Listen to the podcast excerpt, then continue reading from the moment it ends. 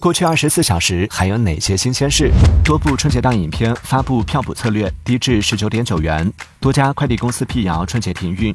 苹果连续十七年蝉联全球最受赞赏公司榜首。百分之七十六点八受访者对职场社交感到困扰。消息称，苹果 Vision Pro 头显不支持多账号。银行回应存款五万免费辅导小学生作业。干部被曝妻子怀孕时出轨多名女性。全日空航空两架客机在大阪机场发生碰撞。